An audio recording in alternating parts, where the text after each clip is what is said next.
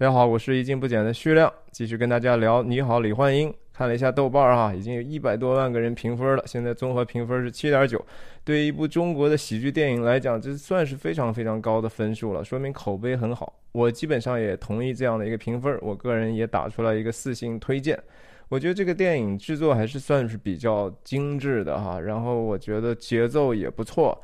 呃，价值观不垮哈，然后我觉得甚至还有一些可能超越现实，甚至超越现世的一些观念在里头。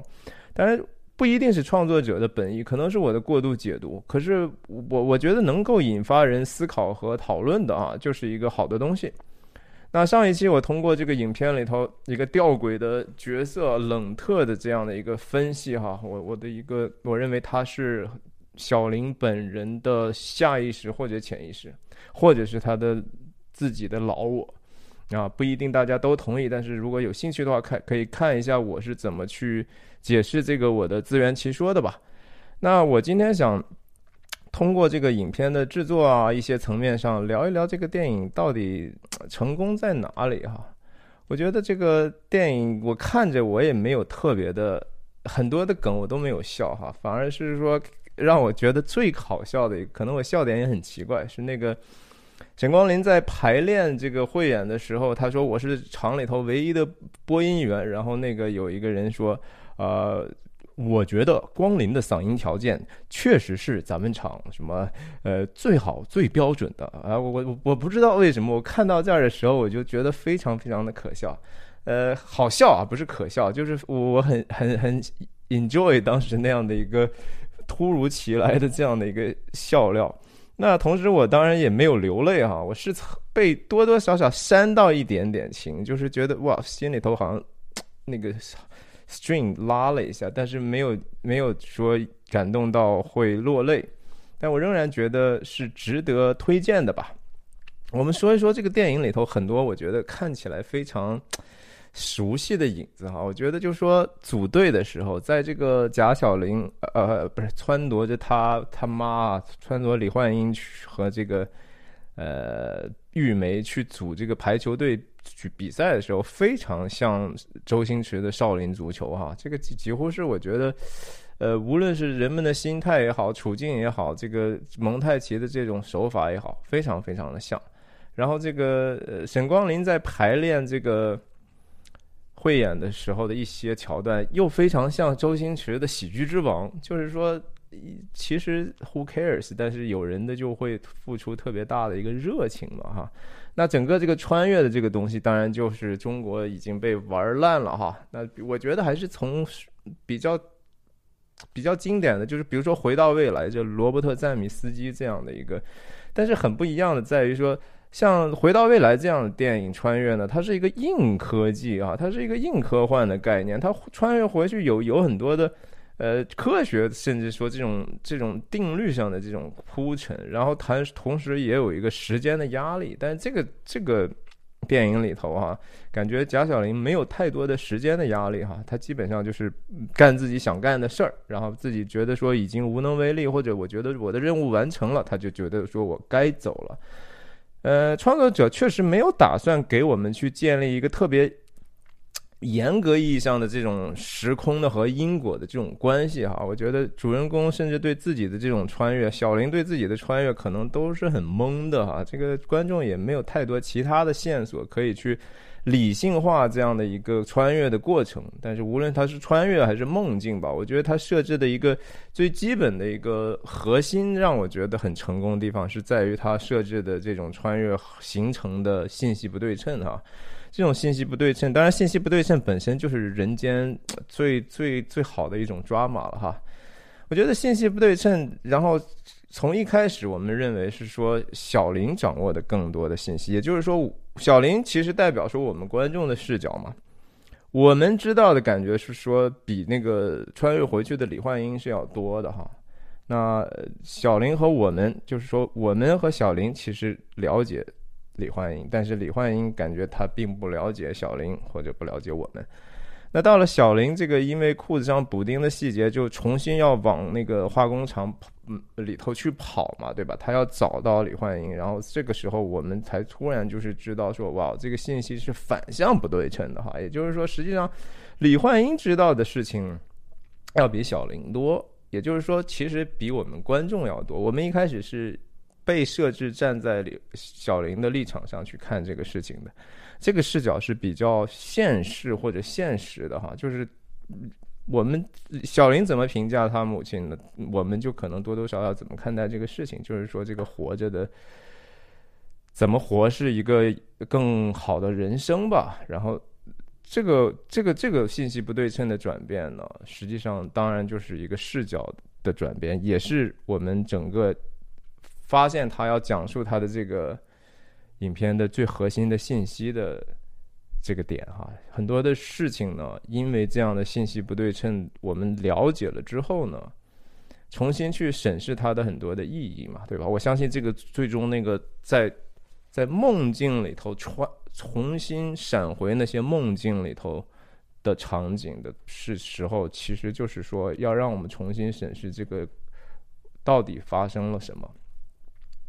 那本来我们和小林。是一样的哈，我们是认为说可能赢个排球赛比较重要，或者说赢个电视比较重要，或者说攀爬一个社会阶梯比较重要，对不对？就是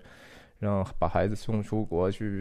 哎，UCLA 改变命运，对吧？女儿这个当自强是吧？男儿当自强，女儿也当自强，然后这个成为一个现实或者现实里头的名利的名利场的一个榜样，或者明星，或者是至少在酒桌上是一个谈话的中心吧。那这之后，经过李李焕英的视角叠加之后呢，我们确确实是觉得说，啊，有一些事情多多少少击中我们了哈。我相信每个人感受到的不一样。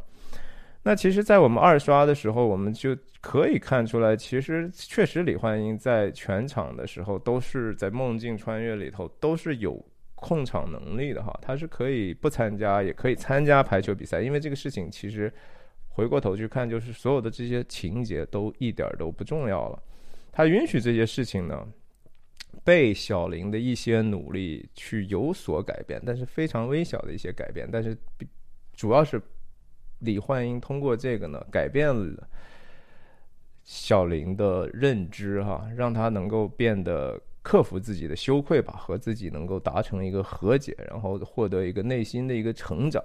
然后更好的应对未来，特别是当自己已经不能再陪伴女儿往下走的时候，呃，他需要变得，呃，知道什么东西更重要，才能更加勇敢，也也更加笃定的往前走吧。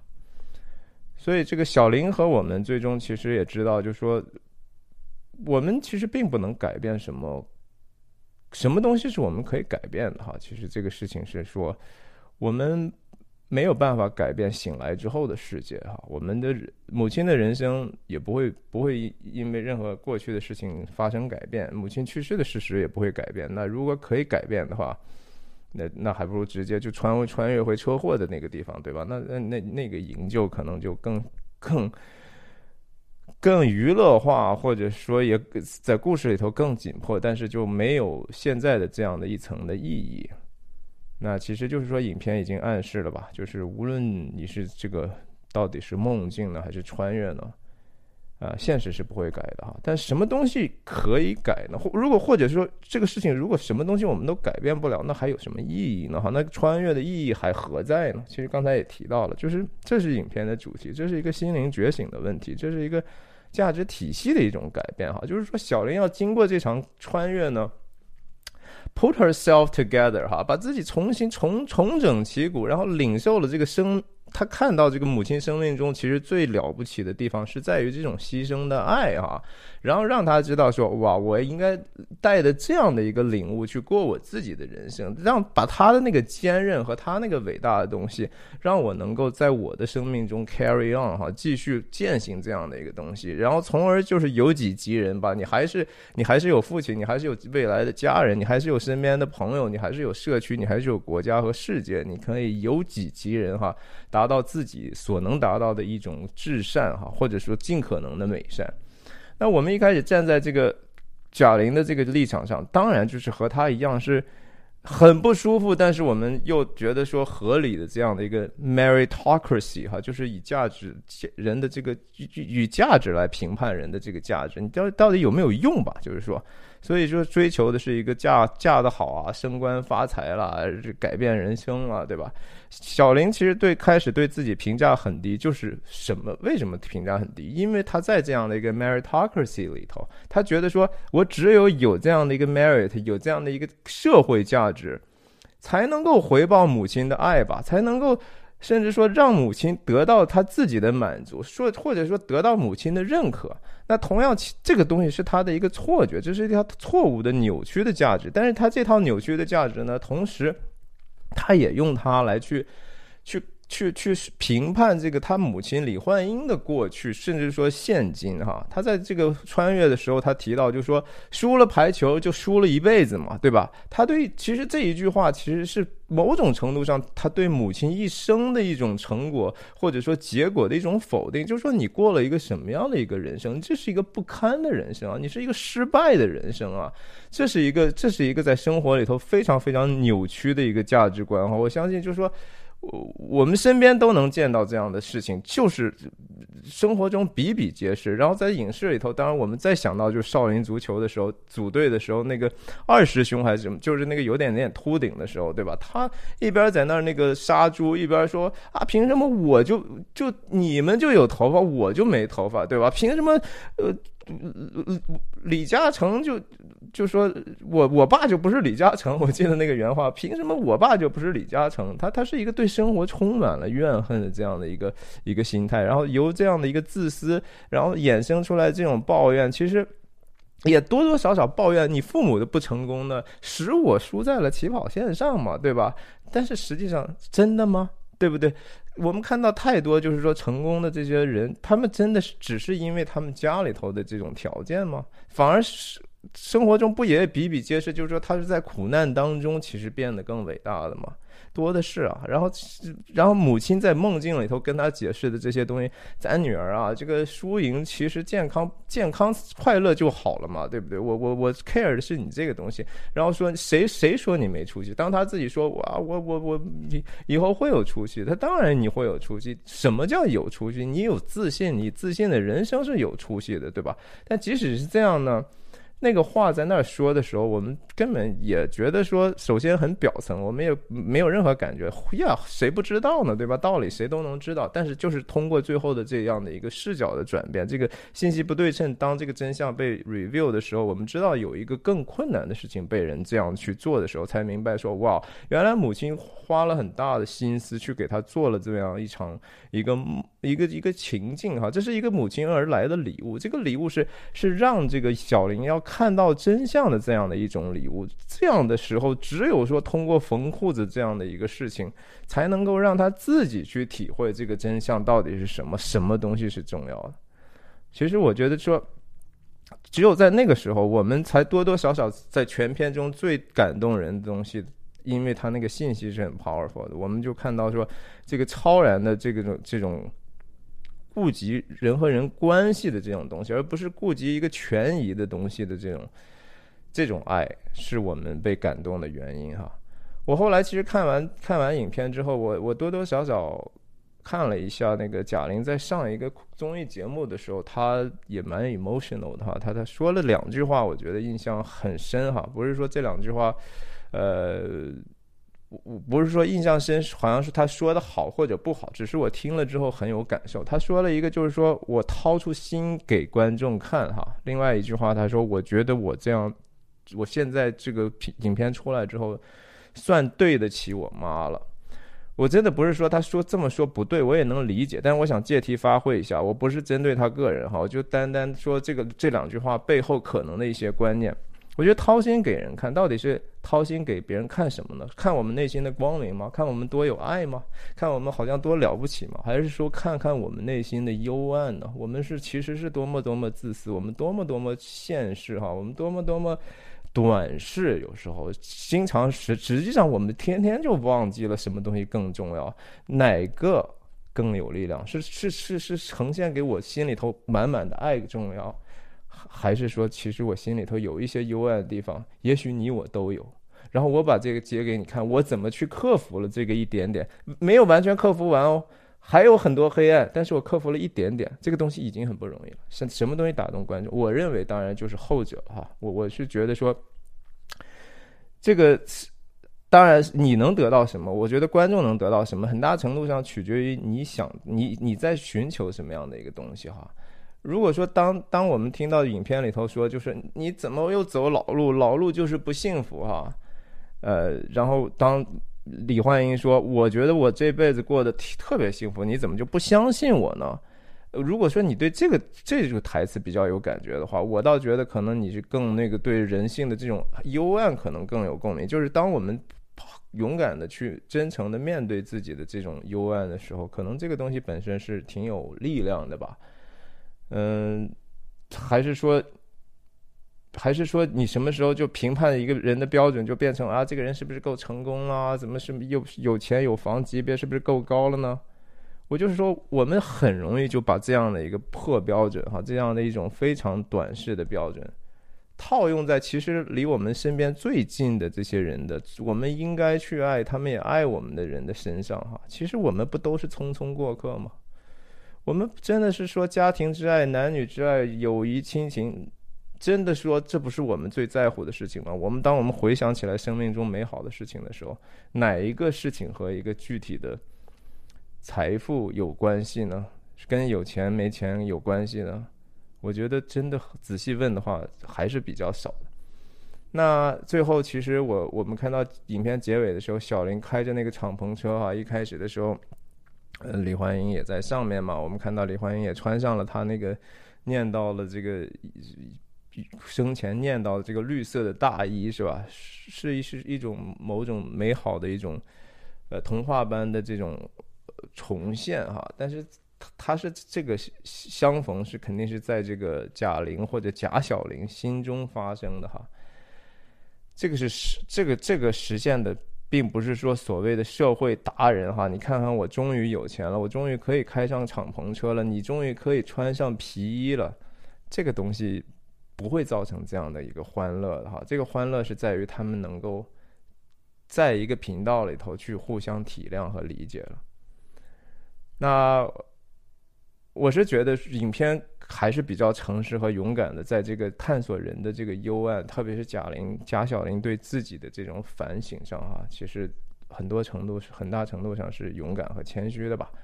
所以我觉得，在这个信息也是特别适合，就是当今的世界和当今的，特别是中国的这样的一个东西，哈。我觉得核心的价值观还是应该是对的。哈。那他说的第二句话说：“我觉得我还算对得起我妈了。”哈，这个。我觉得，本来影片其实已经迈过了一个所谓的一种付出回报的这种二元对等的一种二元关系，好像说你的母亲的爱就是必须得用某种 tangible 的或者 visible 的一个东西去去给他一个回报。我相信贾玲也不是这个意思，嗯，但是这个话很容易被人误解，觉得说啊，你看我拍了一个电影了，是吧？我现在获得这么大的成功了。那是不是我你你你就应该觉得我对得起你了？你是不是就我我就在你眼中已经是那个可爱的孩子了哈？我相信他不是这个意思。我觉得爱之所以爱，人们之所以渴望爱哈，其实都是因为这个真正的爱是无因的哈，就是。没有 cause，就是无缘无故的，是付出不求回报的这种爱，这是伟大的母爱的一个特质嘛，对吧？当我们说到母爱的时候，肯定是这样的一种不计代价 （unconditional） 没条件的爱，是这个东西伟大的地方。我觉得贾玲的话确实是，呃，很容易让人误会哈，就是说，如果说最后搞了半天啊，还是。我成功了，所以我对得起你的话，那就有一点点把母爱就是廉价化，甚至说，我觉得是因为它是个综艺节目哈，那就是多多少少表现出来一点点，甚至 capitalize 啊，就是说把这个东西实产化，变成全，就是变成一个全全全不是什么，就是利益化的这么样的一种表达哈，呃，这这就不是已经在这个母语关系真正神圣那个地方就就又掉下来了。我相信天这个这个呃贾贾贾小玲最后在开的这个车的时候，我们看到这个那个镜子上哈，它这个挡风玻璃上是有一个大裤衩的倒影的啊，因为而而且很显然那个是在一个高速乡间的这种公路上，它不可能是那个呃 CBD 那个地方。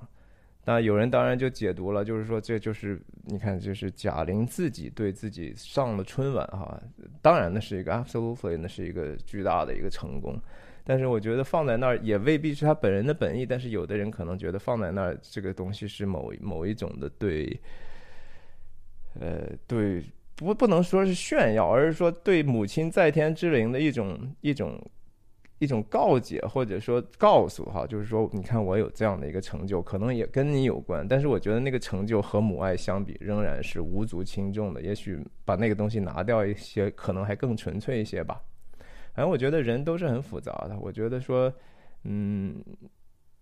李焕英在生前，或者说贾玲的妈妈在生前，有没有真实的说过，就是说你什么时候能给我给妈长回脸？这样的话，其实中国的家长，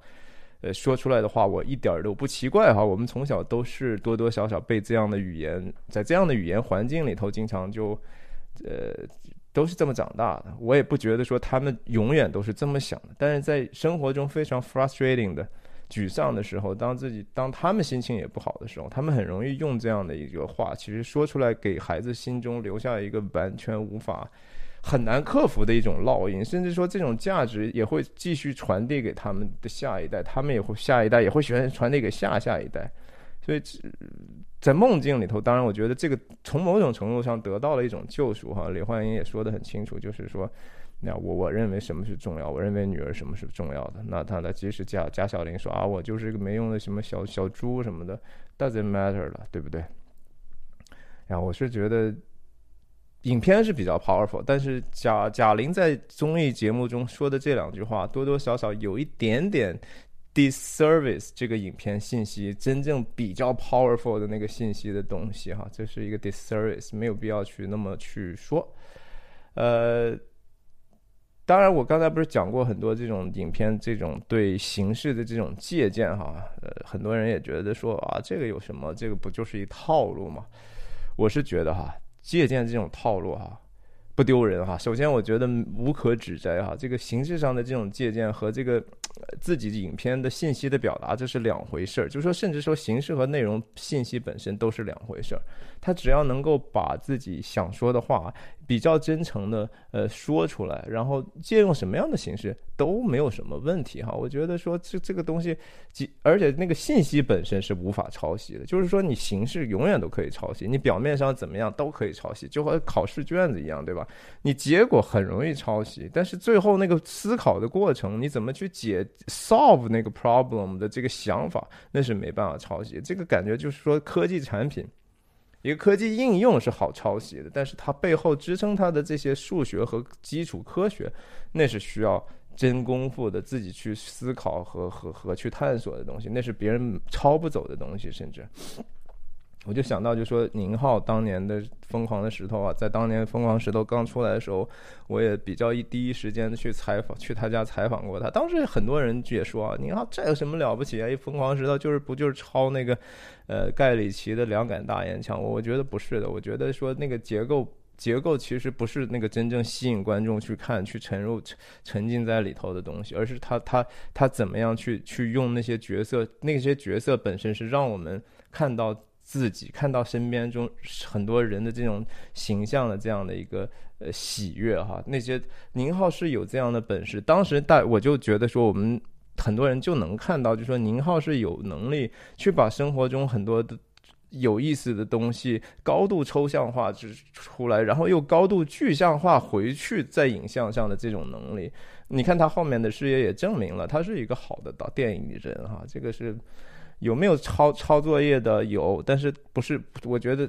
这种作业都不会抄的人也挺多的哈。就其实那就真正抄袭抄了半天，大家一看就说哦，这个从里到外你都在抄，那你就而且这个东西你你你所展示的你还不如原著好。比如说三枪对那个呃雪迷宫哈，我就觉得这样。哎呀，再说说几句影片的制作吧，我觉得这个。影片的呃好的制作哈是票房的一个必要条件哈，肯定不是充分条件，不是说你你制作的好就一定能卖，但是你你你能卖就基本上首先是制作是还是比较呃用心的，我觉得制作方还是比较清晰的去执行了一个基本的一个策略哈，就是说呃怎么去赢得观众的一个策略，就是你得多多少少放下身段吧，对吧？我觉得这个让一个比其实还蛮绕的一个故事，能能让那么多的人看了之后，呃，基本上能看明白，基本上能感感受到里头的信息，这是一个其实技术各个技术方面很扎实的一种最后所体现出来的杰作。这种扎实，呃，不是那种所谓的实际的实啊，或者实在的实，而是真的是扎实的实。那我觉得在台词上，呃，我就我我当然理解，就是说大家知道。感觉到就是还是一个很小品化的一个东西，很考虑到他们这个贾玲也好，这个乔杉也好，沈腾也好，他们的背景，so what？我觉得无所谓哈。这个语言类节目的这种基因放在里头也未尝不可。说你像这个电影，其实也经常是可以用很极端的这样的其他的一些形式的呀。你。像这个《Last Frontier》的狗镇哈，Dogville，他就是故意要要借用这样的一个舞台剧的形式，而且我故意要让让这个呃墙变得是不可见的，在地上画格子来表达，呃，看怎么运用吧。我觉得贾德阿帕帕贾德阿帕图哈，美国那个很丧那种喜剧的范儿，他他也里头大段的有，我觉得 stand up comedian 的 comedian 的这个。素质啊，对吧？他新的他们一那个电影，我我忘记叫什么了，呃，里头有 Bill Burr 哈，这也是美国的脱口秀的明星。他在电影里头讲台词的方法和和在那个现场讲也没有太大的区别，没有什么问题，用什么都可以，用用小品也行，用脱口秀也行，只要你这个东西。能表达一个信息，还是一个生生化的一个产品，这就是电影。有很多人说啊，什么贾玲这个根本就不是电影，把电影搞得很 low。我觉得不不不不，这个话没道理哈。我觉得电影本身就本身就是一个挺通俗的一个形式哈，它不排除通俗，甚至我觉得就觉得说谁，当然有人能够在这样的一个媒介里头表达他们很深邃的东西，比如说对世界的看法、世界观、对历史、对哲学、对人性、对对美学，我。Whatever 哈，但是你也可以把它拍成故事会啊，你也可为什么不行？谁谁谁不让你这样做了哈？这个世界就是有这样的分众的需要的，就是说，你你你还是只有说可能百分之二的人，我觉得才能接受大卫林奇这样的这样的。怪才哈，可能百分之二十的人能够接受 Terence Malick 就不错了。能不能有百分之，比如说百分之有一半人能够接受库布里克吗？我其实还都还觉得说可能有点困难。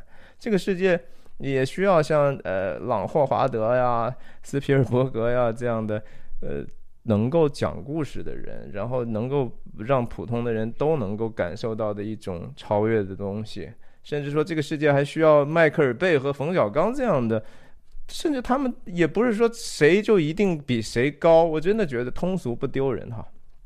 我觉得李焕英实在是是真的是可能也自己自己制造了很多的这种金句和投资在这个营销上的这种，呃，营销上肯定是也是很蛮出彩的。然后他这个口碑的转化是真实的哈，就是说营销再怎么营销，你一个破玩意儿，你就是把营销做出花儿来。观众的口碑成为他营销的终点，也就也就不会有这么大的成功。他能能有这么高的票房，是观众真实的一种对影片的价值的认同，哈，是一个种心灵上的认同。那我觉得影片当然的这毛病就是说有他自己的 agenda 嘛，他为了这种搞笑而搞笑的这种这种目标，所以你像冯巩出狱这种。这种真的是完全没有必要，只是为了他们自己公司的营销，或者是为了梗而梗哈，这个确实是不好看，也也没必要。如果他们能够稍微再搜 search 一下，搜神一下哈，也许他们当时应该把这个拿掉。那包括一些影片里头的大段的这种，我觉得有点点过多的解释性的台词和这个大过多的闪回镜头，使得就说这个东西好像就说，哎呀，你生怕观众不知道。我倒觉得说，这是一个 give and takes 啊，就是你是通过这样呃过度解释呢，可能是百分之九十九的人都能看懂了，但是可能也有百分之三十的人觉得说你这个当我是傻吗？对吧？你非得这样去让我我我我明白你的意思好吗？嗯，不管怎么样，反正从票房来讲，我觉得制作方人家是一个非常服务观众的这种心哈。对于一个类型片来说，呀，呃，给个大拇哥了。OK，嗯，然后也说说这个，呃，说说技术上的事儿吧。我觉得说其实，呃，摄影哈和布光上哈，布光上大部分场景都是用的那种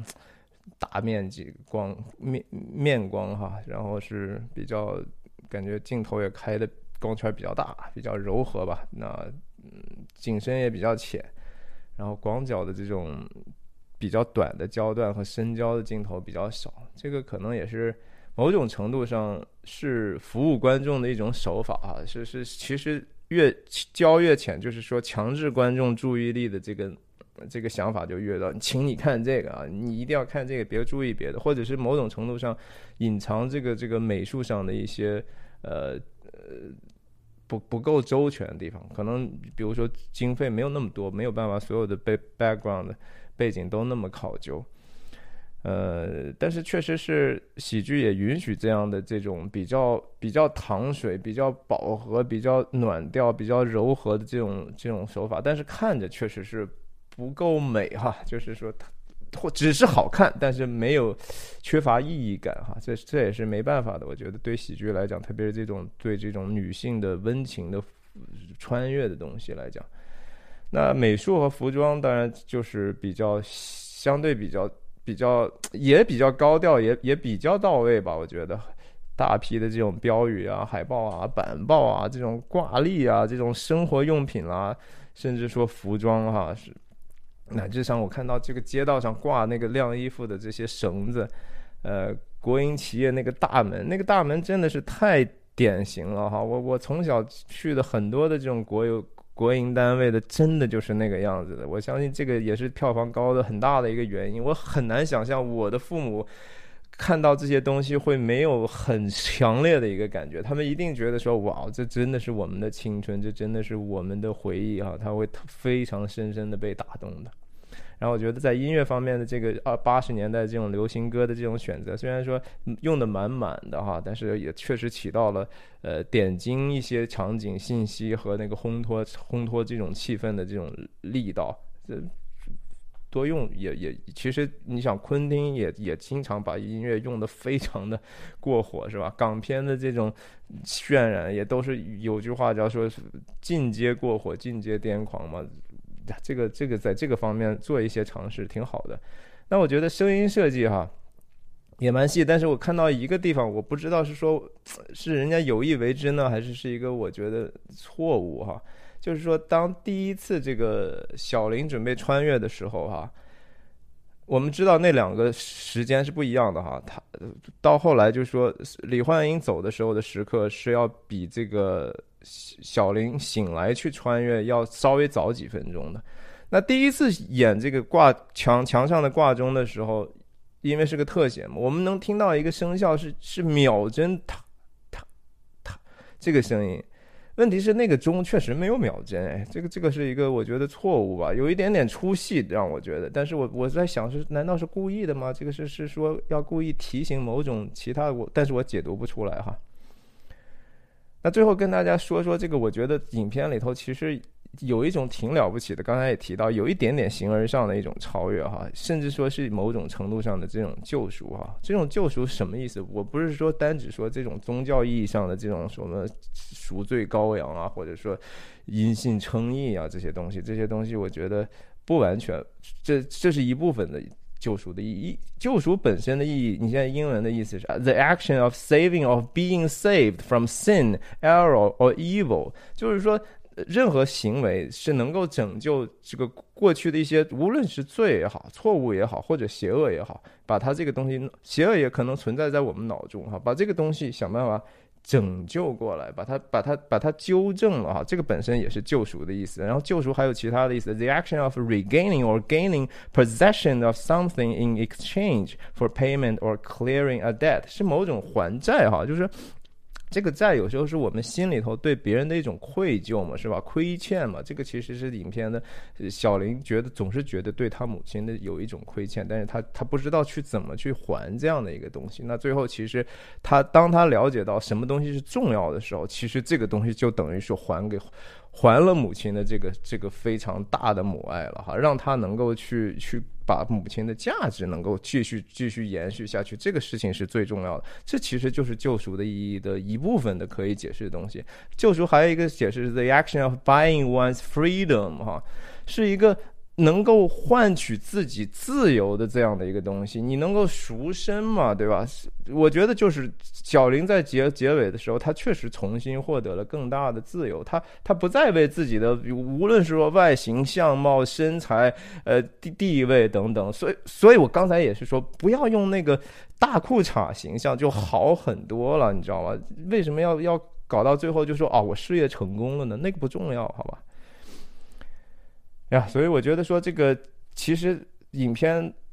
让他回去回到过去，我我们在想，就是说我们很多过去的错误，它已经存在了，它这个东西好像没办法改变。但是我觉得这个影片很好的地方在于说，即使你过去都是错的哈，但是因为今天的一些观念的更新呢，实际上你了当你了解到，其实不是因为过去所有的那些错误和复杂的东西。你也没有办法有今天领悟的时候哈，其实你因为那样的一个领悟，成为一个更坚强、更好的或者更美善的一个自我的时候，你多多少少改变了过去那个错误的意义哈，这个是对过去的那个东西的一种救赎。我记得 Jordan Peterson 讲过这个荷鲁斯之眼的这个意义哈，埃及那个鹰鹰头的那个神，那个神他就是说，他和这个。自己父亲的这个兄长吧，也就是说谋杀了他父亲的这个，把他父亲永远的打入地下的这个赛特哈，他他把他跟他大战之后呢，赛特是好像把他的眼睛给抠出来了，然后荷鲁斯拿的这个眼睛呢回到地下哈，然后把这个眼睛还给了已经其实是失去了生气的这个父亲哈。这种在 Jordan Jordan Peterson 看来，这就是某种程度的救赎，就是你过去的一些 tradition，你过去那些不好的东西，你还是要给他一个 vision 眼睛哈，你要给过去的那个传统一个能看见未来的能力，然后你就作为这个过去和未来的这个桥，把这个东西连接起来，这就是救赎。我觉得这个这个这个其实说起来也蛮简单的。我我很多人觉得说啊，基督教这讲的这些救赎好像听起来蛮遥远，不是的哈。这个救赎这个事情实际上是非常非常具体的。我觉得。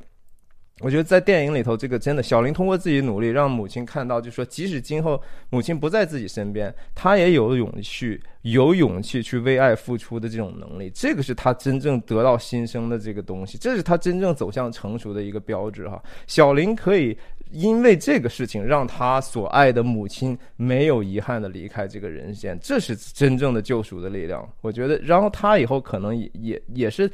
因为这样舍己的、愿意付出的这种爱，是他在人间的最大的资产，而不是其他的东西啊。OK，呀，就是我就是说，最后我再跟大家分享一点，我觉得说，我就今天一气说完吧，我以后不可能不再打算做这个李焕英的这个节目了。呃，关于这个。黑白电视的这个事情哈，或者说黑白电视里头是作为这个穿越的一个入口吧，对吧？电视里播放的这些黑白的影像，然后旁边有这个解说啊，就是说这个什么巧手的摄影师可以把黑白照片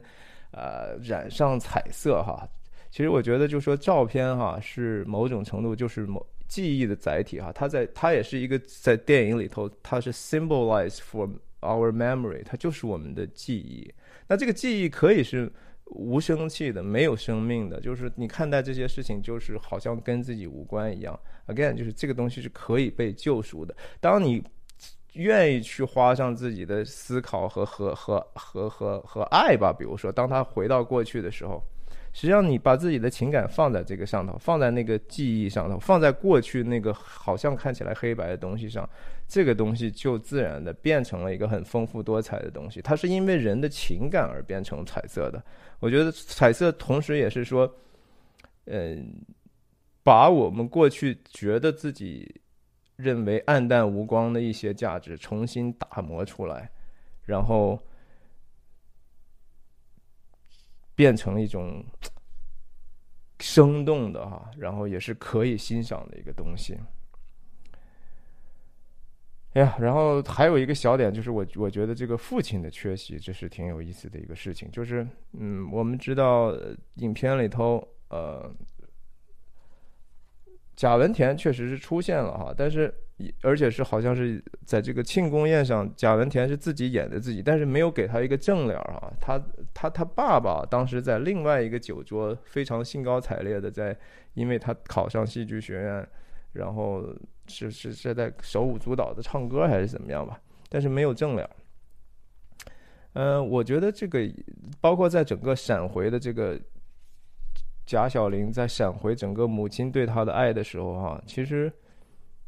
完全这个家庭没有自己父亲的影子，哈，这也是挺奇怪的一个事情。在在影片里头，他和他的这个生父的对话，好像这个父亲的这个对他是一个有条件的爱，哈，还是希望就说，你要么你总得占一头，要么美貌，要么身材好，然后也也就是好像对这个父父亲的这个形象存在一个。很微妙的一种批判，我不知道这样解释是不是有点点太过分哈。呃，anyway，就是这是一个文艺评论嘛，所以也不要不要太 take it personally。那我觉得说想到这个呢，就是说在中国的电影里头，其实男性的这种父亲的形象哈，其实还真的挺少有让人印象特别深刻的一个一种有有楷模作用的这种形象，挺少的。你想一想。我觉得，在九再再说几个其他的男性的形象，比如说张江，张江在过去的时候是一个挺挺插荤打科哈，也也挺挺挺 likable，挺让人喜欢的这样的一个一个年轻小伙子的形象。但是当回到现实的时候，在一开始酒宴上的时候，只有那个呃玉梅是还是非常话多哈。张江在旁边几乎是存在感极低，他没有说出来任何有特别有价值的台词，只有非常辅助性的哼啊哈哎这样的。张江去哪儿了呢？为什么这些男性的存在到了现实当中，当男人男性衰老之后，就只有说当时酒桌谁在说话呢？是那个主任在说话哈。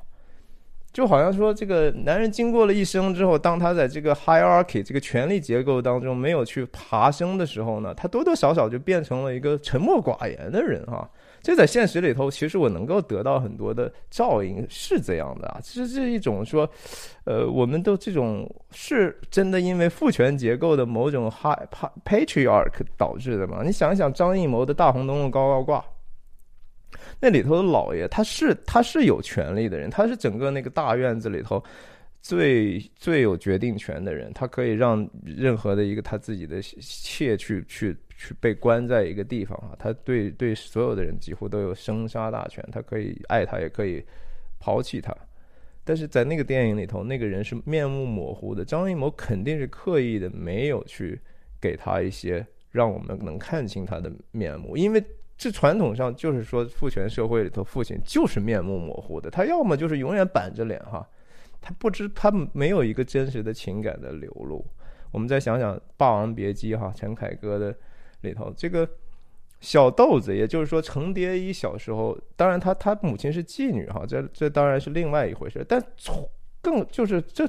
更再次看到，就是说父亲的这种缺位，或者这种男性在在在在。成熟之后，就好像被去世的这种，我说是 cast，我说是被阉割这种意象啊，其实挺有意思的。我一下子还没有办法特别能够能够去总结出来我体会到的东西，但是就是说，男性在这个电影里头的这种缺席和缺位哈，让我觉得挺挺值得去，也许有时间再做一个专题去去讲的。那我最后这个有一个比较 personal 的 ending 哈，我觉得其实最早的时候，这个电影吸引我的是这个名字叫李焕英。你好，李焕英哈。我的舅妈哈，我的舅妈叫孙焕英哈，然后我的舅舅姓李，那要在旧社会的话，他也应该叫李焕英哈。他们两个人呢，在过去的几年内吧，陆续的因为癌症去世了，就其实都年纪都挺轻的。那我也用这样的一个两集的视频吧，向他们的在天之灵吧呀。希望我们天堂再见啊！谢谢你们的关怀和爱，也谢谢观众们的支持、关注，也欢迎订阅我的频道。再见。